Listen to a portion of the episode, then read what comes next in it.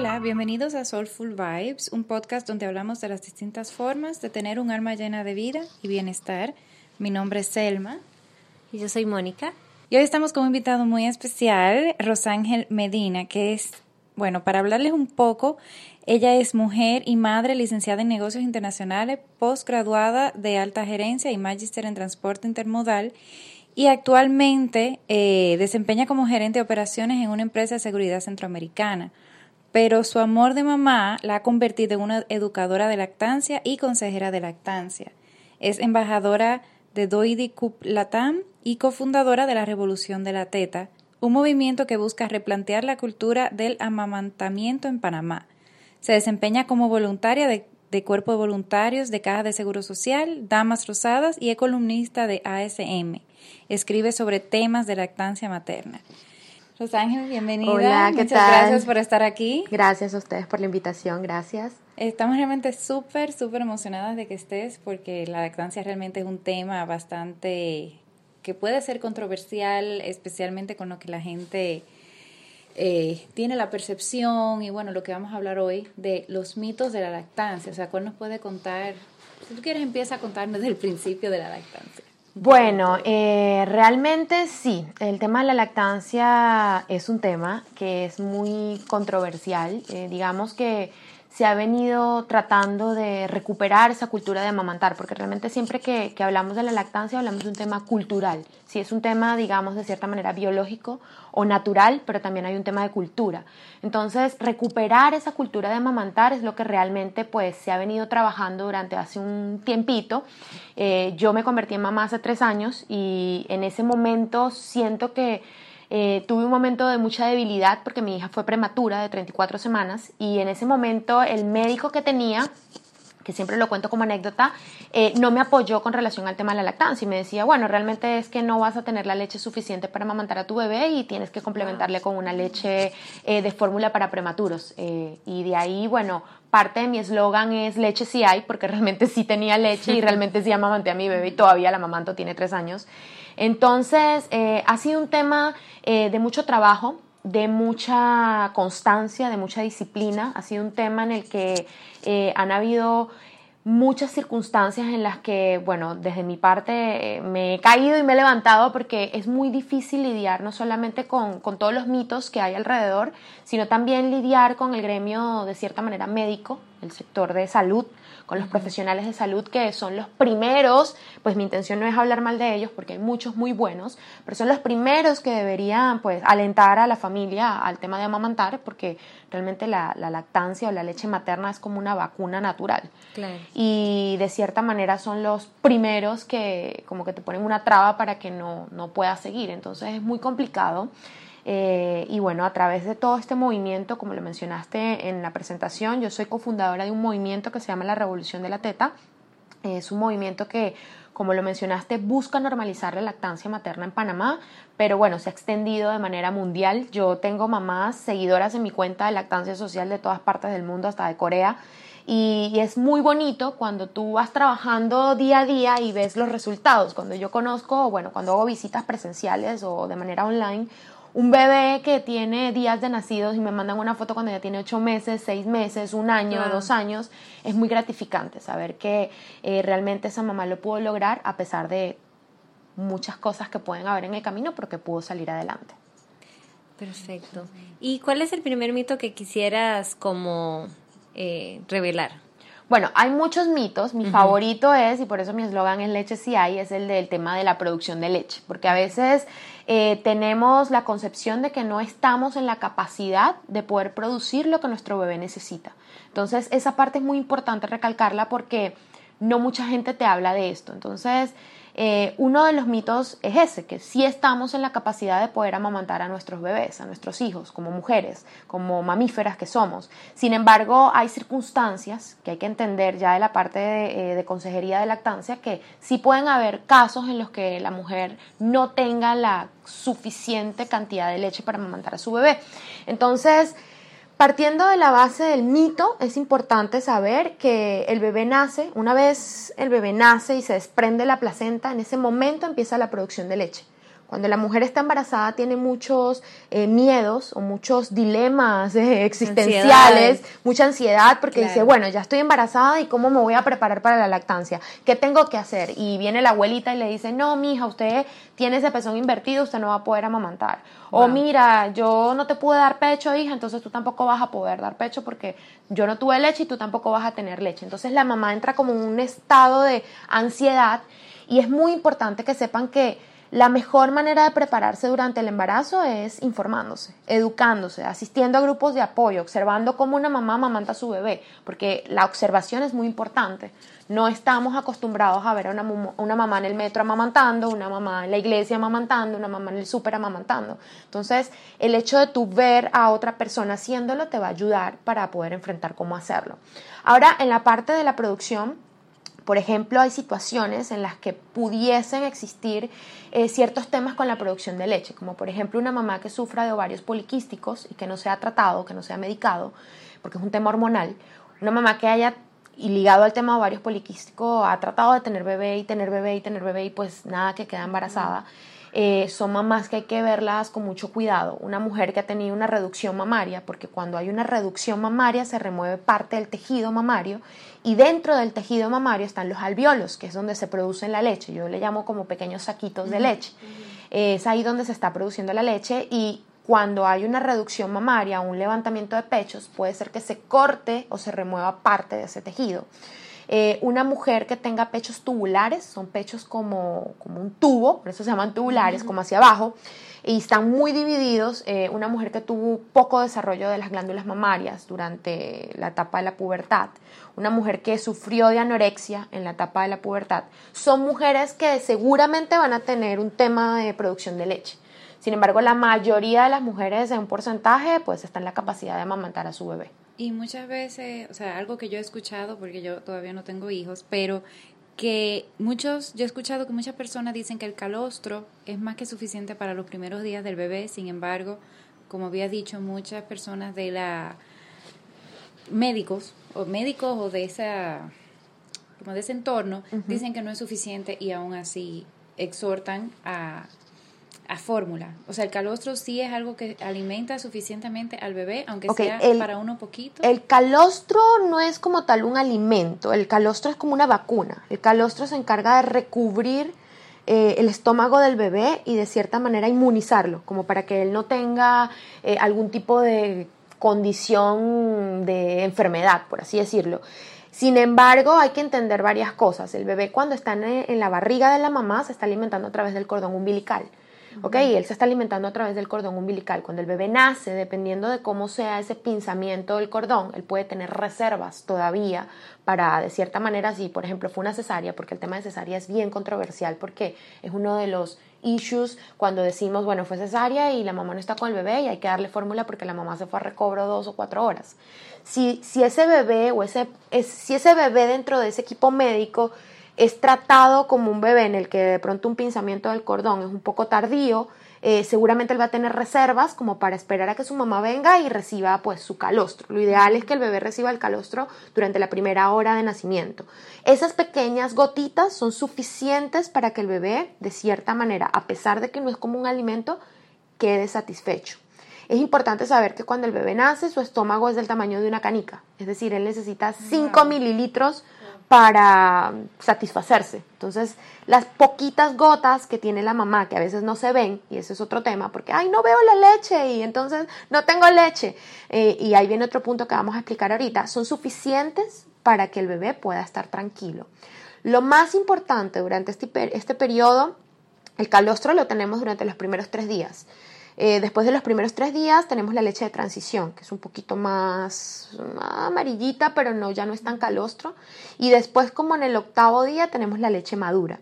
Lo más importante de estos primeros días es que el bebé haga sus defecaciones y sus micciones, es decir, que orine y haga pupú.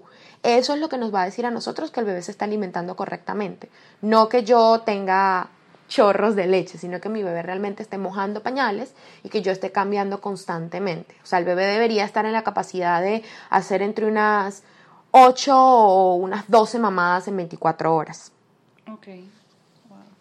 Y este pensamiento del mito que viene que no hay leche, ¿cómo has tratado con este movimiento de desmitificar ese, ese pensamiento y ese miedo que le meten a las mujeres de no voy a tener suficiente leche, todos los consejos de las abuelitas, amigas y demás personas cercanas?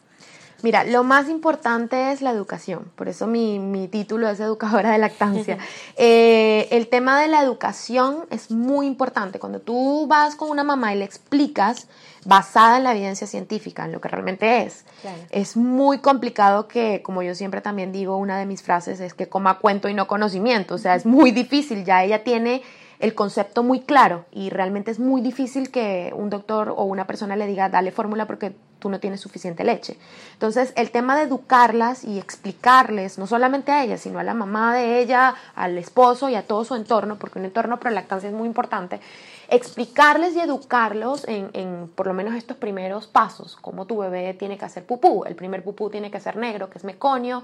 Después de los primeros tres días va a ser un pupú verde, cuando ya tú tengas la leche de transición, y después de ahí va a ser un, un pupú más mostaza, eh, y, y eso significa que estamos bien. El hecho de que ellos lo entiendan, pienso que es lo más importante. Ya después de ahí le pueden decir lo que sea, pero no, va, no, va, no va a caer en la trampa. Créanme que no, no, no. Es casi imposible.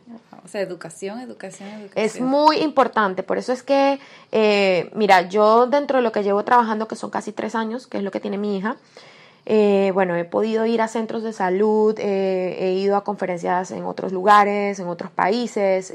tuve la oportunidad de ir a una clínica de lactancia en China, donde me explicaron muchas cosas y transmitir todo ese conocimiento a, en la parte de las redes sociales o en las charlas donde voy es muy importante porque el conocimiento no es nada si no se comparte. Si tú no compartes ese conocimiento y que la gente lo entienda de una forma fácil de entender, porque eso es otra cosa, eh, a mí no me sirve de nada explicarles, sí, porque la oxitocina y la prolactina, pero si no le explicas de una manera en que entiendan, pues el mensaje no va a llegar. Exacto, claro. Claro. ¿Y, ¿Y cuál puede ser ese, o sea, cuál sería ese segundo mito que también más más escuchas. Mira, el segundo mito, lo que pasa es que no lo pueden ver, pero ustedes sí, está relacionado a la forma del pecho. ¿Ok? Eh, aquí en, en, lo que ustedes pueden ver tenemos una tira donde tenemos diferentes tipos de pecho y es, este es otro mito muy importante porque siempre está la concepción de que la mamá que tiene un pezón que protuye, es decir, que, que se nota mucho, que es muy notorio, es la que va a tener una lactancia exitosa. Entonces está sumamente alejado de la realidad porque nos han metido en la cabeza de que el bebé va a mamar única y exclusivamente el pezón, cuando realmente el bebé lo que tiene que mamar es la mayor parte de la areola que incluya también el pezón, porque en esa parte, bueno, ustedes lo están viendo acá, pero en esa parte es donde está todos los alveolos, que fueron los que hablamos ahora. El bebé tiene que estar en la capacidad de hacer esto para poder con su boca como poder apretar extraer, hacer una extracción de la areola y pezón para poder hacer una correcta transferencia de leche. Si el bebé mama solamente el pezón, en el pezón no hay alveolos. El pezón es como un esfínter, ¿ok? Ahí pasa la leche, pasa la leche, pero ahí no se produce la leche. Entonces, en ese orden, el tipo de pezón que tenga la mamá no es una contraindicación para amamantar. Ahora, hay personas umbilicados como este, como un ombligo, por eso umbilicado, para que se lo puedan imaginar un poquito, o invertidos, que son un poquito más complicados porque el pezón también sirve de guía para que el bebé abra la boca. O sea, nosotros nacimos con tres instintos, ¿no? El de, buscar, el de mamar y el de tragar. Ese instinto de buscar de pronto se ve un poco perdido porque cuando él busca y se encuentra con el pezón es como un aviso para que abra la boca. Entonces ahí, ahí entra el consejero de lactancia con diferentes técnicas para que la mamá pueda de pronto, si al bebé le cuesta, extraer manualmente, utilizar un vasito para darle esa leche extraída y ponerlo al pecho. O sea, es, es como un ritmo un poquito más complicado, pero al final el bebé cede y termina mamando, porque al final el bebé lo que necesita es mamar. Claro, claro. Y, Rosángel, eh, a mí me parece que todo este tema también de la lactancia tiene que ver mucho a nivel psicológico, ¿no? O no, no está muy ligado con eso, porque es como de las mujeres sentirse seguras, de que, bueno, que no se me pega, que no se va, que ¿Cómo, ¿Cómo explicarías tú ese tema? Mira, el tema de la lactancia sí tiene una parte, bueno, psicológica, si la veo yo más bien por la parte también de afecto, de apego con el bebé.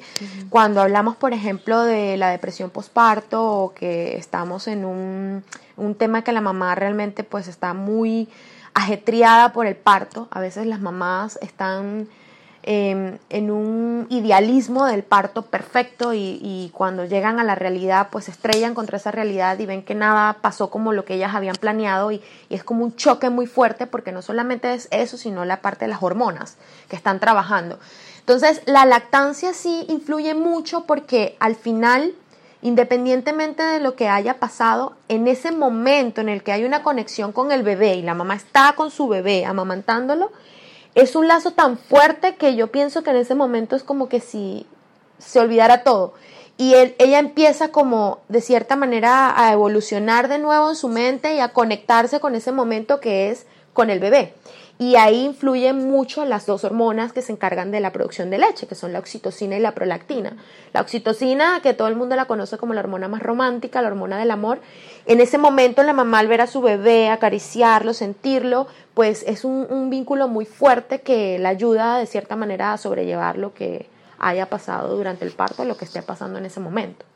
Ok, y en ese caso, hablando que de esa unión y todo eso, hoy en día las mujeres tienen que salir a trabajar y no pueden siempre amamantarlo directamente, sino que tienen que ordeñarse y, y el bebé entonces tiene que tomar del biberón. O sea, ¿cómo, cómo le aconsejas a, a las mamás que, que, hagan esa transición de cuando dejan de amamantar directamente en cada comida al bebé a pasar a, bueno, la mamá estar en el trabajo y otra persona es que le va a dar el biberón al bebé. Un concepto muy importante cuando hablamos de la lactancia materna tiene que ver con la alimentación a libre demanda. ¿Ok? Eh, la alimentación a libre demanda es sumamente importante, por lo menos durante el primer mes, porque durante el primer mes es cuando se establece la lactancia. Libre demanda significa cuando el bebé grita. No, ya voy a explicar. Ah, ok. Entonces, em, la libre demanda tiene que ver que el bebé va a mamar las veces que él desee mamar, sin horarios, ¿ok? Cuando, por ejemplo, eh, bueno, esto pasa mucho en los hospitales, cuando, cuando voy a los hospitales y baja, estás, eh, la mamá está mamantando al bebé y el bebé está mamando y de repente la enfermera le dice, bueno, tienes que darle 15 minutos en un pecho y 15 minutos en otro pecho. Y la mamá está, bueno, 15 minutos, ya le di 15 y venga los otros 15 minutos. La lactancia como tal, cuando decimos a libre demanda es que el bebé mame lo que él quiera mamar. En la teoría tenemos dos conceptos que son un bebé, eh, ligados al a los tipos de bebé, un bebé piraña o barracuda o un bebé gourmet. El bebé.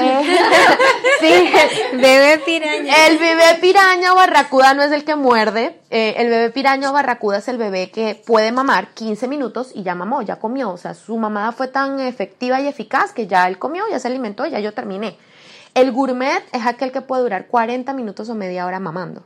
Y hasta que no termina de mamar, pues no se ha de cierta manera se toma tiempo. Sí, y este es un concepto que choca mucho ahora con nuestra realidad, porque vivimos en ahora mismo en este mundo globalizado en donde la mujer ha tomado de cierta manera un rol tan fuerte o tan marcado que cuando llega este momento también es muy complicado porque tú dices, bueno, yo cómo voy a estar con este bebé amamantándolo todo el día, o sea, yo tengo que ir a la peluquería, yo me quiero hacer las uñas, yo quiero ir a ver a mis amigas, yo quiero ir al cine, yo tengo que salir, eh, ¿me entiendes? Es un poco complicado.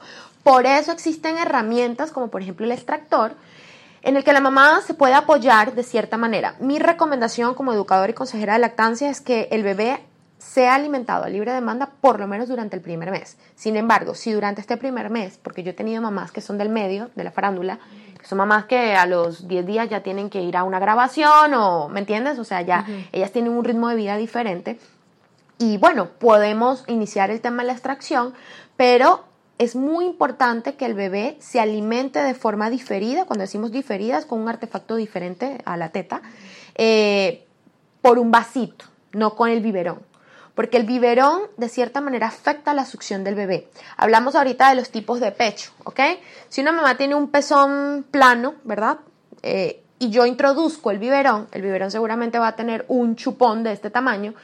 Y claro, la transición de esto a esto empieza a confundir al bebé y el bebé dice, wow, bueno, primero aquí la leche me sale mucho más rápido, más fácil y pues es más, más fácil para mí, es menos esfuerzo porque voy a preferir el pecho que me cuesta un poco más. Aunque aquí hay un dilema porque también está la parte de apego, ¿no? El pecho no solamente es el alimento, sino el apego que tiene con la mamá. Entonces es muy importante que se utilice un artefacto diferente al biberón. Ahora, la recomendación para las mamás que van a trabajar, si estamos hablando en un escenario normal, Panamá. Eh, actualmente las mamás tienen una licencia de maternidad en donde, bueno, el bebé se queda básicamente tres meses, y juntan las vacaciones casi cuatro, eh, en un escenario ideal.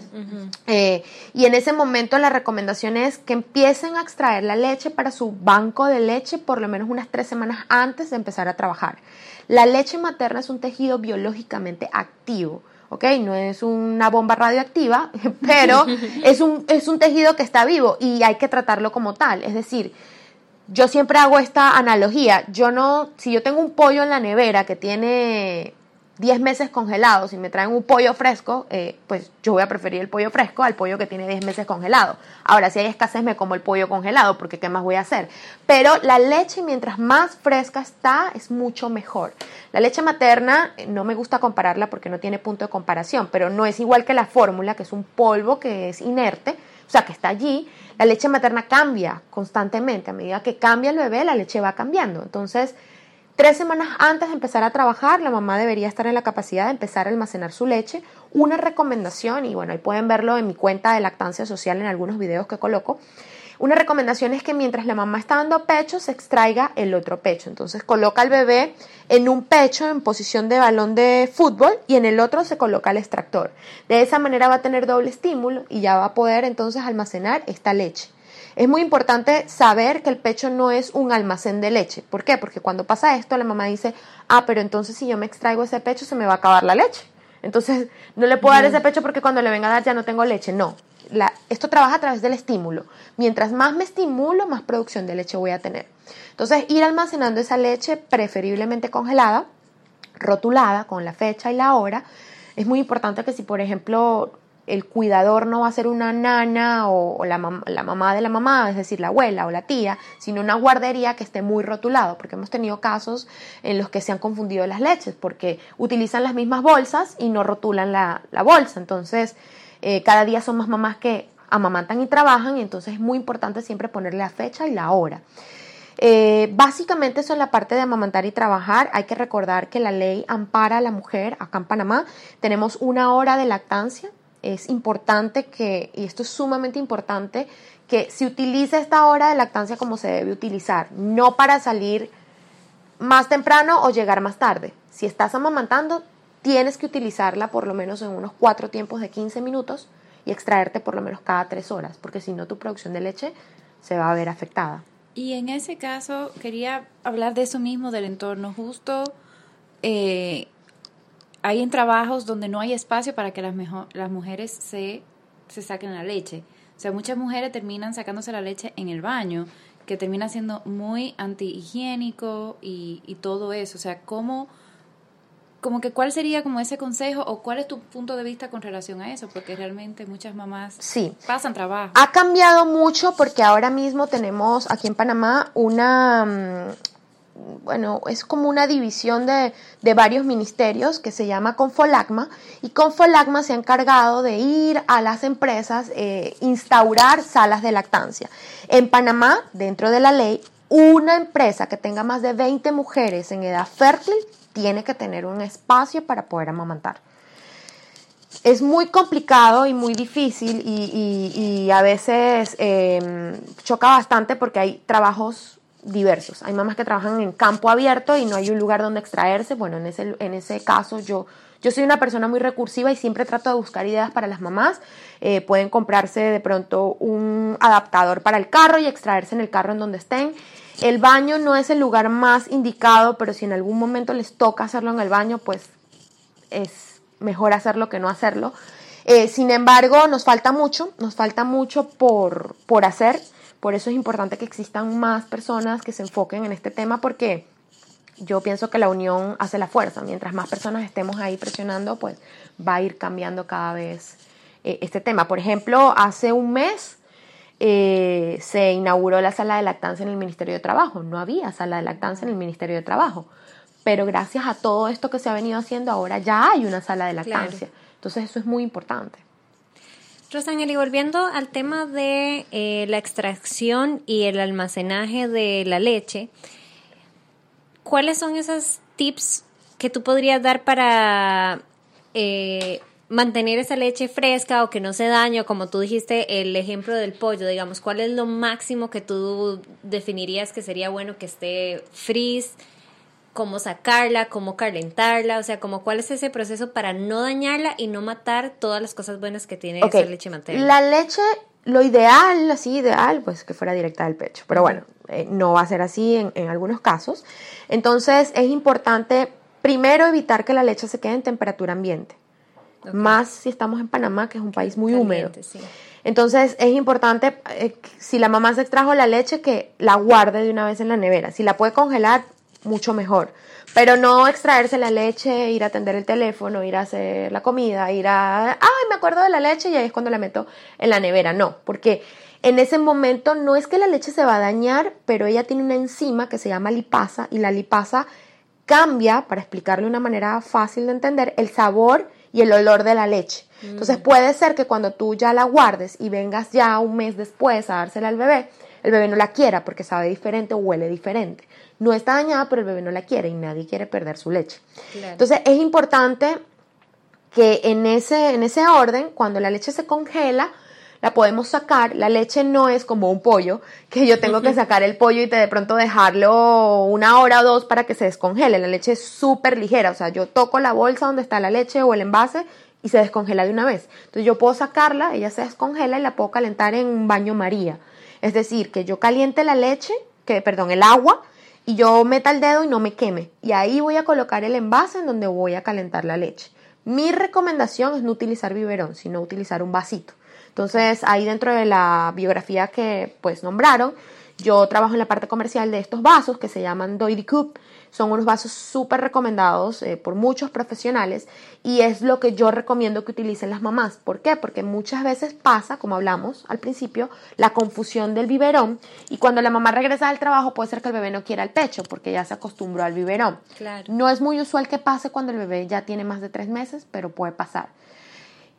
En ese orden, pues es lo que se recomienda en la Organización Mundial de la Salud y en la UNICEF. ¿Por qué? Porque bueno, el biberón es mucho más complicado de limpiar, es más propenso a hongos, es menos higiénico. El vaso es un vaso totalmente abierto y que permite que el bebé es inclinado y permite que el bebé primero pueda ir eh, estableciendo la parte de desarrollo motora y pueda observar lo que hay en el fondo del vaso. Con eso él ya empieza como a tomar decisiones y empieza a ver, mira, sabes que no me voy a echar el vaso a todo porque me voy a mojar voy a ir graduando hasta donde voy a tomar. Entonces, es importante que ellas tengan esas herramientas, que las mamis tengan estas herramientas, porque parece que es algo muy imposible de hacer, pero realmente es muy posible. Yo tengo mamás que trabajan como azafatas en avión y ellas extraen su leche, le traen su leche a sus bebés, mamás que viajan, gerentes de empresas que tienen que viajar y ellas donde estén se extraen su leche, la guardan, ya eso es otro tema, eh, la mamá tiene que traer la leche envuelta y bueno, y eso es otro tema, otro protocolo, pero es posible hacerlo, ¿no? Entonces, eso es muy importante tomarlo en cuenta. Siempre que tengamos la información correcta, vamos a poder hacerlo. Claro. ¿Y cuál sería otro mito de en, alrededor de la lactancia que quisieras compartir? Mira, otro mito eh, pudiese ser el tema de bueno, hablábamos en un principio de las reducciones mamarias, eh, pero bueno, un mito también es que una mamá que tenga prótesis mamarias no puede amamantar, eso no es real, pero eh, ligado a la práctica, o sea, ya lo que me ha tocado a mí trabajar con las mamás, porque como les comenté en un principio, pues yo también visito a las mamás, hay cirugías que son un poco complicadas. Eh, ¿Cuáles serían esas? de cierta manera, cuando se hace la cirugía por la areola, que es como normalmente ahora se hace, a veces ese tejido queda muy templado y no es muy fácil de manipular. Cuando el bebé nace, que hablábamos hace un momento que se expulsa la placenta, eh, normalmente cuando es por parto es un poquito menos, eh, de cierta manera, notable, pero cuando es cesárea que tenemos, o un parto con epidural, o cuando es cesárea donde tenemos anestesia, el proceso se ve como un poco bloqueado. Y entonces como a los tres días el pecho se pone muy duro, muy pesado, eso le llamamos nosotros una plétora mamaria, se pone duro como la pared y el pecho se pone tan templado que una mamá de pronto con unas prótesis mamarias es un poco más complicada de trabajar pero no es imposible. A veces hay cirugías en las que el pezón se ve como que si la hubiesen nada más puesto queda tan sensible que es un poco complicado. Pero con relación al tema de la producción de leche, siempre que la, operación eh, sea de cierta manera detrás del músculo, que no, no, no tenga un, un, tema de que toque algunos tejidos, no va a haber problema. Yo tengo mamás que tienen operación de aumento de pechos y son donantes de leche materna, entonces es más que todo un tema en el inicio, que necesitan un poquito más de apoyo. Ah, ok, ok. Y bueno, ahorita queremos pasar también a una sesión de preguntas que nos hicieron los oyentes y, en las redes sociales también nos hicieron algunas preguntas que nos parecen, eh, bueno, importante eh, comunicar, que queríamos saber cómo uno puede hacer, o sea, primero eliminar las tomas nocturnas de una forma respetuosa y el destete respetuoso también. Okay. Quizá describir un poco qué significa eso y entonces. Sí, bueno, el tema del destete es, lo describen muchas mamás como la parte más complicada de la lactancia. Pero bueno, hablando de la evidencia científica, no se le recomendaría a una mamá hacer un destete por lo menos hasta que el bebé no tenga dos años. La recomendación actual de la Organización Mundial de la Salud es que amamantemos por lo menos dos años o más. Y voy a explicar un poquito por qué para después pasar al otro tema. Eh, la leche materna, o como lo explicábamos hace un momento, no solamente es un alimento, sino también es una inmunidad, o sea, provee inmunidad al ser humano que la está recibiendo, en este caso el bebé. Cuando los bebés, para poner un ejemplo, y este es un ejemplo que siempre eh, comenta una doctora con la que yo trabajo, que es la doctora Alzamora, ella es pediatra neonatóloga y es eh, IBCLC, que es un consultor internacional de lactancia. Y ella dentro de las charlas siempre explica un componente que tiene la leche que se llama lisocima. La lisocima es un componente que si yo le hago un estudio a la leche ahorita, eh, que tiene el bebé dos o tres meses, va a salir muy bajita. Pero si yo le hago un estudio a la leche cuando el bebé tiene un año, un año y medio, la lisocima se va a disparar. La lisocima es como un antibiótico natural. Por eso es que a veces los bebés eh, cuando entran a las guarderías y son alimentados con leche materna se enferman mucho menos. Cuando hay, todo el mundo está enfermo y el bebé no se enferma, que son cosas que a veces nos transmiten las mamás, es porque la leche tiene un, un tema de inmunidad. El cerebro, y esta mañana escuchaba una publicidad y dije que iba a hacer un video sobre eso, el cerebro, la publicidad dice, es una publicidad de fórmula, y, en esa parte tienen razón, el cerebro de, nosotros va creciendo todos los meses. Cuando nosotros llevamos al bebé al médico, el pediatra nos va a medir el perímetro cefal, nos va a pesar y todo este tema y nos va a decir cómo está el bebé. El cerebro alcanza su máximo crecimiento a los 5 años, ¿ok? Por eso hablamos de la primera infancia. Y es importante saber que la leche materna dentro de sus componentes tiene todo lo que son los omega 3, los ácidos grasos, los oligosacáridos, en la cantidad y en la calidad que nuestro cuerpo necesita, que nuestro cerebro va a necesitar a través de un proceso que se llama mielinización. La mielinización necesita de la mielina, que es una sustancia que se va formando y que trabaja con todos los axones y todo lo que está en el cerebro. Es como un circuito. Si eso no trabaja bien, yo no me puedo mover, no puedo caminar, no puedo hablar bien, no puedo coordinar. La mielina trabaja con todos los ácidos grasos que tiene la leche materna para poder hacer el proceso de mielinización y que el cerebro pueda crecer como debe crecer, que esa materia gris y esa materia blanca que está en el cerebro se desarrolle como se tiene que desarrollar. Entonces, cortar una lactancia de cierta manera al año puede de cierta manera perjudicar en ese sentido de inmunidad al bebé. Pero hay que entender que la mamá es la que toma la decisión y el bebé y la familia. Entonces, en la parte ya de consejería de lactancia, pues si la mamá es lo que quiere, hay que apoyarla. Entonces ahí entramos en la parte del destete. El destete es simplemente, o una traducción, es destetar al bebé, es quitarle la teta. O sea, ya no te voy a dar más teta, ya se acabó lo que se daba, como decimos por ahí. Entonces, este proceso es muy complicado porque ya el bebé no tiene de pronto seis meses, ya el bebé tiene un año, un año y medio, dos, tres, como en mi caso, que mi hija tiene tres. Un bebé, que ya es un poco más consciente y ya es un tema más psicológico. El bebé sufre mucho porque es un apego que tiene con la mamá. Más si es una mamá, por ejemplo, en mi caso, que yo trabajo y, y yo veo a mi hija a veces a las 4, a las 5 de la tarde y es como no es una manera de compensar esa ausencia, pero es un momento como de una conexión que es muy complicada de explicar. Entonces trabajamos el tema del destete respetuoso o el destete amoroso, en donde tratamos de, bueno, ver ambas partes, cómo se siente la mamá, cómo se siente el papá, cómo se siente el bebé, y implementar de cierta manera algunas técnicas o condiciones en el entorno que puedan hacer que poco a poco se vaya dando ese destete de manera progresiva. Hay personas que lo hacen radicalmente, pero es muy difícil porque sufre mucho el bebé. Entonces, una recomendación puede ser que el niño pase más tiempo con el papá. Eh, si el niño todavía duerme en el cuarto de los papás, pues que duerma con el papá y no con la mamá.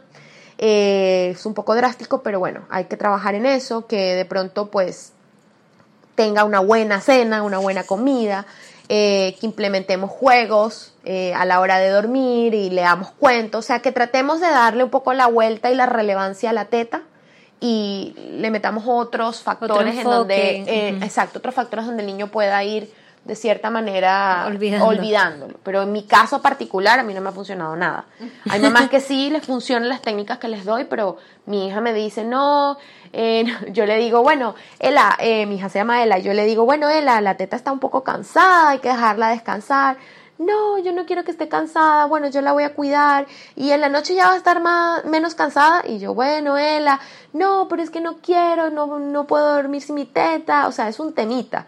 Entonces, bueno, poco a poco, yo pienso que ninguna mamá quiere ver sufrir a su hijo, pero hay que ir trabajándolo poco a poco. Ya no es, de cierta manera ya, cuando tú dices, wow, dos años, te quedas como que, uy, no, es demasiado, o eh, como que te de cierta manera te bloqueas, pero no es como antes que el bebé está siempre allí, es como más esporádicamente.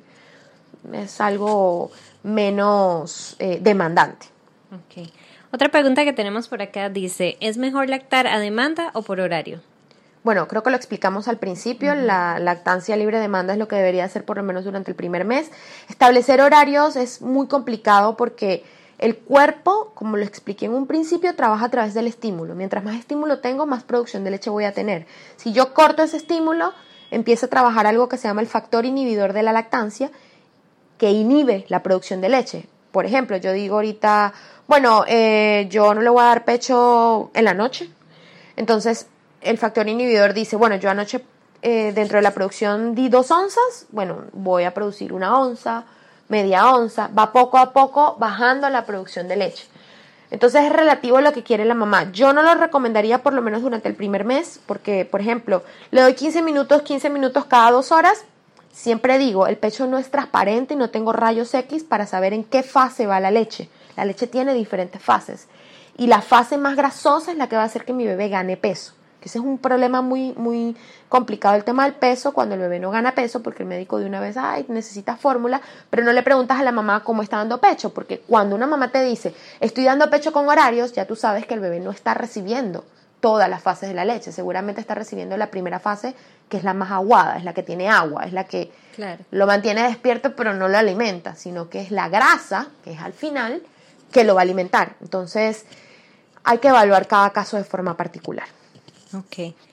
Em, otra pregunta que tengo por acá es posturas o técnicas ideales para amamantar. Bueno, acá no se puede mostrar mucho, se lo van a imaginar cuando escuchen, eh, pero una posición que se usa mucho es la posición biológica, que es el bebé como encima de la panza de la mamá y hace como un pequeño eh, arrastre hacia el pecho y empieza a mamar. Sin embargo, bueno, esta posición es ideal, pero es un poco complicada si es una cesárea. Em, la posición cruzada, que es la que normalmente vemos, eh, siempre yo recomiendo a las mamás eh, sujetar al bebé con la mano contraria al pecho que le van a dar, ¿verdad? Como en forma de C, y con la otra mano sujetar el pecho. Normalmente lo vemos al revés. La mamá agarra la mano con la que está dando el pecho al bebé y el bebé mira cómo hace como para agarrar el pecho. Es importante que durante la posición, la postura y el agarre, la mamá pueda dirigir el agarre del bebé, porque si no el bebé se empieza a perder y ahí es cuando empezamos a tener problemas de dolor, de grietas y que la gente te dice, bueno, te tiene que doler, te va a doler, eh, si no te duele no lo estás haciendo bien, eh, pero realmente si te está doliendo es porque no lo estás haciendo muy bien, o sea, no te debe doler, la lactancia no debe doler. Entonces es importante revisar bien cómo está esa postura, cómo está ese agarre. La ideal es en donde no te duela y que tu bebé se esté alimentando correctamente. Ah, excelente. Em, también tenemos otra pregunta de la decalcificación, o sea, la lactancia y la osteoporosis. hay varios estudios que hablan de que, al contrario de lo que mucha gente piensa, eh, y sobre todo en la lactancia prolongada, eh, por ejemplo, previene el cáncer de mama, de la osteoporosis, eh, y de algunos otros temas eh, de salud que puede llegar a desarrollar la mamá. Sin embargo, estos casos siempre es importante verlos con un nutricionista, evaluar cómo está la mamá, cómo está su dieta, qué es lo que está comiendo, cómo se está alimentando, cuáles son sus antecedentes, porque de esa manera vamos a poder evaluar qué es lo que está sucediendo. Sin embargo, no se le puede atribuir a la lactancia. Es como, por ejemplo, un caso muy polémico ahora es el tema de las caries en los niños y la lactancia. Dicen que la leche materna produce caries y no hay nada más alejado de la realidad. Sin embargo, si nos ponemos a ver cómo está comiendo ese bebé cuando ya el bebé empieza a comer con una alimentación complementaria, si el bebé está tomando pecho pero también le estás dando dulce, le está dando helado y no le cepillas los dientes, pues y le estás dando juguitos de cartón, entonces, ¿qué será lo que le está ocasionando la caries? Entonces es lo mismo con este tema, hay que ver cómo está la alimentación de la mamá y siempre evaluarlo con un profesional de la salud. Y aprovechando que hablas de la alimentación, ¿cómo es la alimentación recomendada durante la lactancia? Mira, la mamá básicamente puede comer de todo. O sea, también hay muchos mitos allí, por lo menos aquí en Panamá, que si come porotos, que son frijoles, al bebé le van a dar gases, que si come brócoli. La mamá puede comer básicamente de todo, ¿ok? Hay temitas como por ejemplo el café porque tiene cafeína o el té que tiene teína, que si lo consume en grandes cantidades, pues seguramente puede pasar a través de la leche, pero tú te puedes tomar un café o dos y no va a pasar nada. Eh, lo mismo con el alcohol, o sea, tú puedes tomarte una cerveza o dos y seguramente tampoco va a pasar nada porque al menos que te emborraches, bueno, eso ya es otro tema. Eh, pero digamos que alimentos con grasas buenas, fuentes de omega 3, de DHA, de ARA, porque eso va a hacer que la mamá también tenga más energía y eso se ha demostrado que pasa por la leche materna. Y como hablamos hace un momento, pues influye en el desarrollo del bebé. De hecho, cuando la mamá está embarazada es muy importante que coma pescados oscuros, que tienen fuente de omega 3. Una alimentación balanceada, eh, o sea, no vas a comer café todos los fines de semana, pero si de vez en cuando te, o sea, cada caso es un mundo, es un tema, ¿no? Pero hay que siempre enfocados en lo que quiere la familia, pero la recomendación es una alimentación saludable, balanceada, que una alimentación que tú puedas obtener de esos alimentos energía, porque la lactancia demanda mucha energía, o sea, consumes muchas calorías y tú te sientes muy cansada. Entonces, es muy importante tomar en cuenta el tema de la alimentación, porque sí puede ser que te dé también más hambre, pero si te da más hambre y vas a comer papitas y vas a comer McDonald's y vas a, o sea, todo dentro de un equilibrio. Claro. Yo sí tengo también una pregunta. Tú hablas mucho como de la familia y todo eso. En este caso, en la lactancia, ¿cuál es el rol del padre o cuál sería tus tips para los padres? Porque por lo regular en estos temas siempre lo ponen como hacia un lado y siempre todo va hacia la mamá. ¿Qué, qué les recomendaría a nuestros padres oyentes o a esas mamás oyentes que le pueden decir a los padres? Sí, mira, em, eso es un tema también que es muy mm, controversial porque, sabes, por eso es importante que los papás acudan a estos cursos eh, que tenemos porque ahí se empiezan a dar cuenta de muchas cosas. Eh, venimos de la cultura del biberón en donde, bueno, yo el biberón se lo puede dar mi esposo, se lo puede dar la lana, se lo puede dar la práctica, cualquier persona se lo puede dar al bebé. Y de cierta manera tenemos esa, ese mm, concepto arraigado en que, bueno, el papá me ayuda a cambiar los pañales y a darle el biberón al bebé.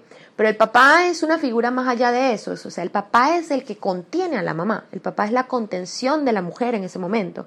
Cuando la mamá se siente deprimida, se siente sola, el papá es el que la contiene, el papá es el que tiene que estar allí apoyándola, el papá es el que le tiene que decir, ¿sabes qué? Vamos a salir adelante, ok, te sientes mal hoy, pero mañana es un nuevo día, vamos a avanzar, eh, ayudarlo de pronto, si no tienen alguien que los apoya en la casa con las labores del hogar, el papá básicamente tiene que darle la comida a la mamá en la boca, el agua, eh, hacerle un masajito. El papá tiene que estar eh, en este momento, en, ese, en ese rol eh, más que todo de contener a la mamá. Porque en la parte de la alimentación, eh, la realidad es que no, va a poder hacer mucho. Eh, la mamá básicamente es la quien tiene que amamantar al bebé y darle el pecho al bebé Y nada, yo siempre eh, bromeo con ellos y les digo, bueno, ya va a crecer más adelante, bueno, siempre más que todo los papás de niñas, acuérdate que las niñas son más pegadas con los papás, así que tranquilo, no te preocupes. Pero sí es importante que el papá entienda que este momento es de contener a la mamá, ese es como el rol principal del padre en este proceso de la lactancia y de la maternidad un poco.